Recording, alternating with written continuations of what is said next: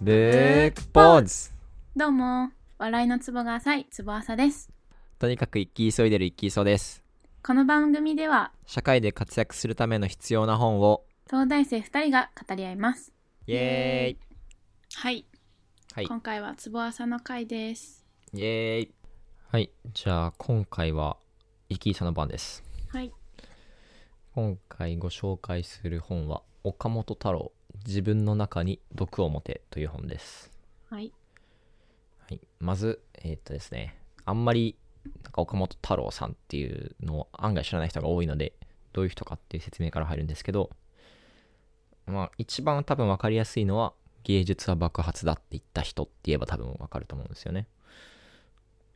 で、えっと、まあ、はい 結構有名な言葉なんですけど、まあ、他に代表的な作品として、太陽の塔とかは彼の代表的な作品で他にも渋谷駅に明日の神話っていうめちゃめちゃでかい何メーターかけ何メーターだ 10×3040 とかのめちゃめちゃでかい絵があるんですけどまあそういうのを描いて描いてた人もうお亡くなりになったんですけど芸術家の方ですね。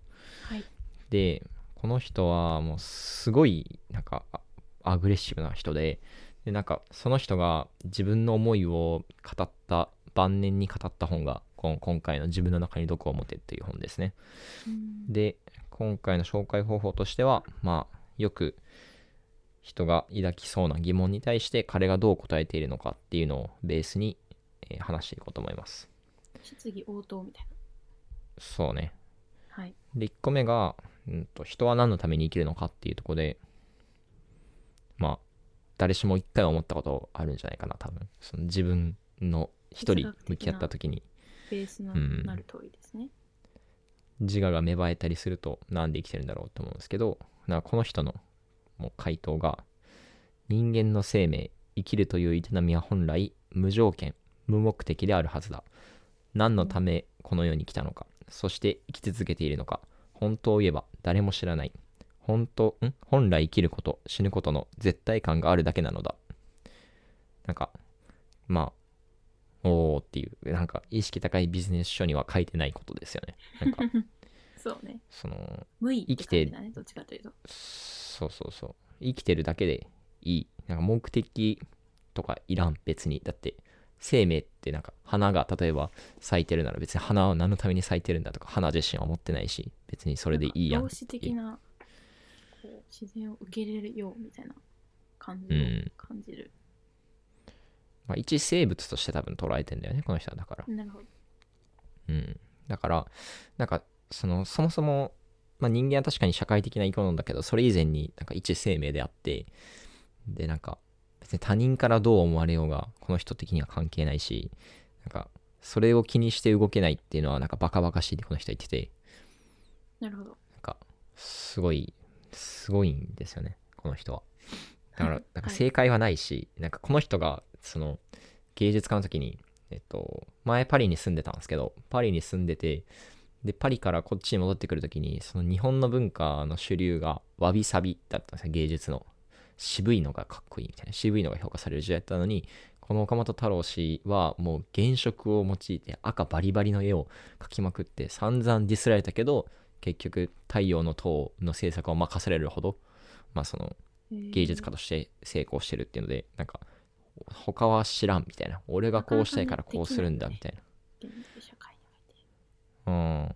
まあ彼はこのねいつ芽生えたかっていうのはなんかどうその自分で分析した結果幼少期なんだって。でその親がなんか親ってさあなたは子供だから親の言うことを聞くのが当たり前でしょみたいな論理を通してくるけどうん、このこの岡本太郎氏の親は自分を対等な人間として小さいとこから扱ってたって言っててでそのしかもかなり昭和とかその大正の時代の人だからなおさらその、ね、親が強いっていう世間だったんだけどもうその時からなんか対等に議論をしてた。で母親の悩み事も聞いてたしみたいな論理で打ち負かされたら、まあ、それは認めてたしみたいなそういうところがあってだからその小学校の時に上がった時になんか教師が一方的になんか命令してくるのにすごい腹立って学校行かなくなったりして学校3回も変えたんだよこの人。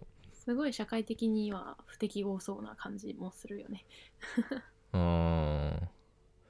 けどなんかそのおかしいことは嫌なんだよね。そのなんか他人に対して害は加えないけどその自分がやりたいことをやれないとかそういうのにはすごい曲げないね。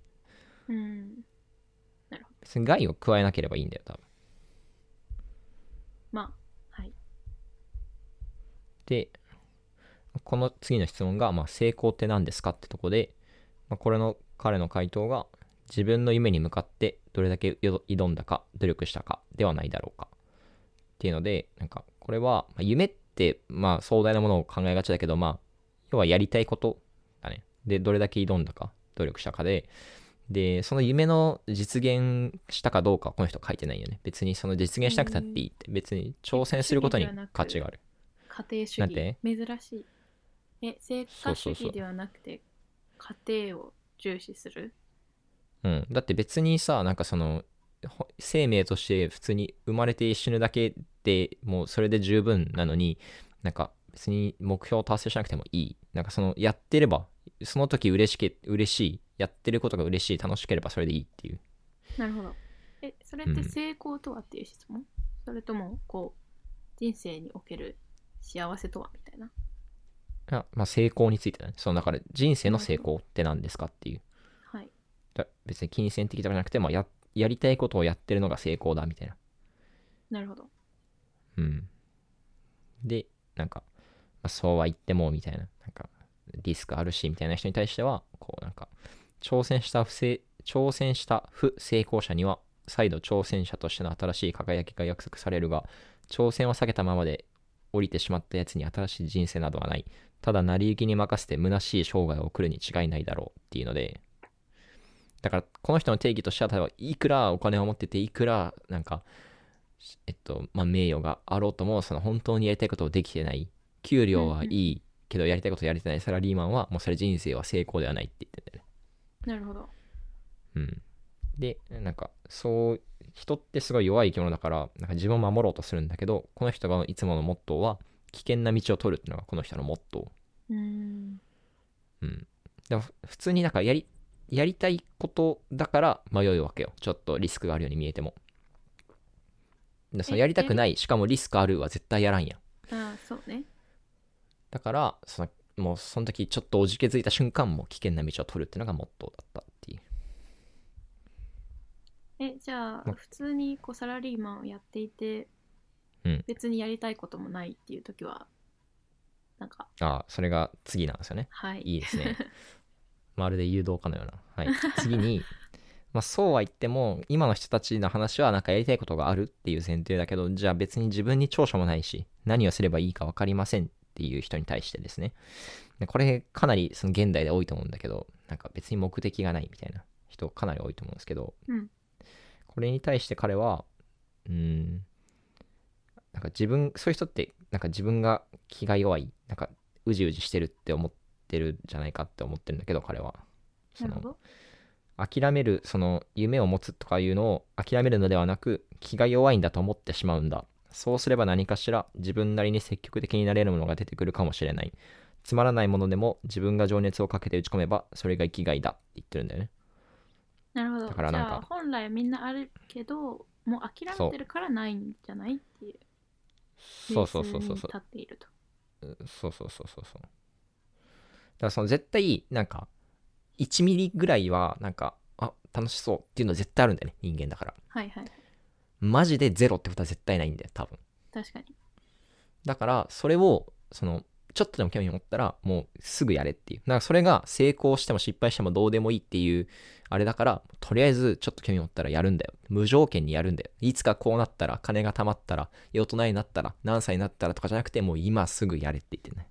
はいはいはいいいですねすごいここれはいいこと言ってるなって思うだそそれにまあ同じようなことを言っててなんかすごい響いた言葉が情熱というものは何をなんて条件付きで出てくるもんじゃない。無条件なんだっていう言葉なんですけど。だからこの人はもう無条件。だから絶対的とか美しいとかそういうねものをすごい大事にしてる言葉として。はいはい。もうなんか、もうめちゃめちゃ本の中で多発、多発？何回も書かれてる。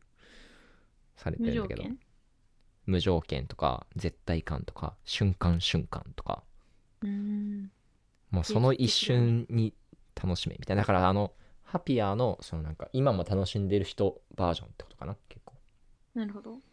うんかなり。そうだね。まそれこそうん。さっきの直感と論理をつなぐ思考法に結構似ている気がする。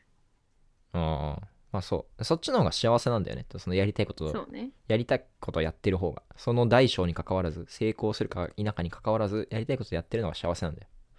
あくまで内発的動機づけベースで行動してるもんね、そうだ。うん。はい。まあなんかこれはちょっとねバキっていう漫画を読んでほしいんだけど個人的にはね。